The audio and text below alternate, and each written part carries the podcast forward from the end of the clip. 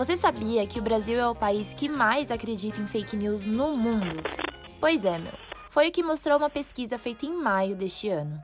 Cerca de 100 milhões de brasileiros confiaram em informações sobre o coronavírus que não passavam de mentira.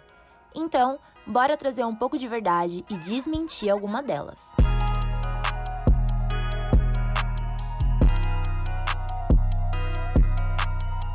Oi, eu sou Ana Beatriz Felício e estou em Quarentena, o podcast criado pela Agência Mural de Jornalismo das Periferias.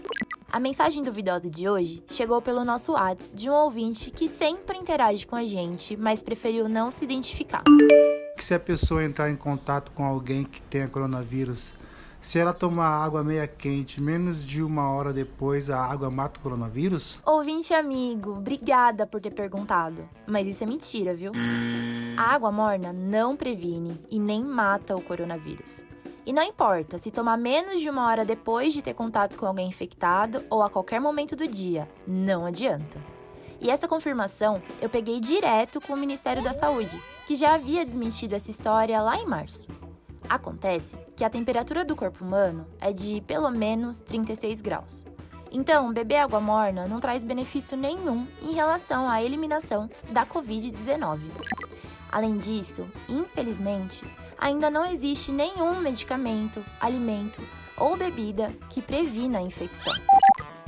E essa história falsa da água morna como prevenção não circulou só aqui no Brasil, não.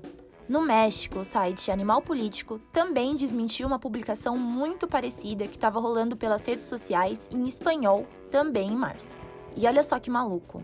A mensagem do nosso ouvinte chegou aqui pra gente em agosto. Isso dá uma ideia de como as notícias falsas viajam pelo mundo e pelo tempo, ficando por aí, causando, no mínimo, a maior confusão. Então, de novo eu te peço, se vir algo estranho, não repasse.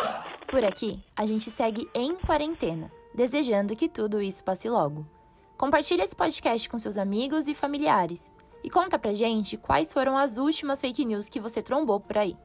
Esse podcast teve edição de Wagner de Alencar e edição de áudio de Juliana Santana. Por fim, higienize sempre as suas mãos. E se for sair, já sabe, não esquece a máscara. Até mais!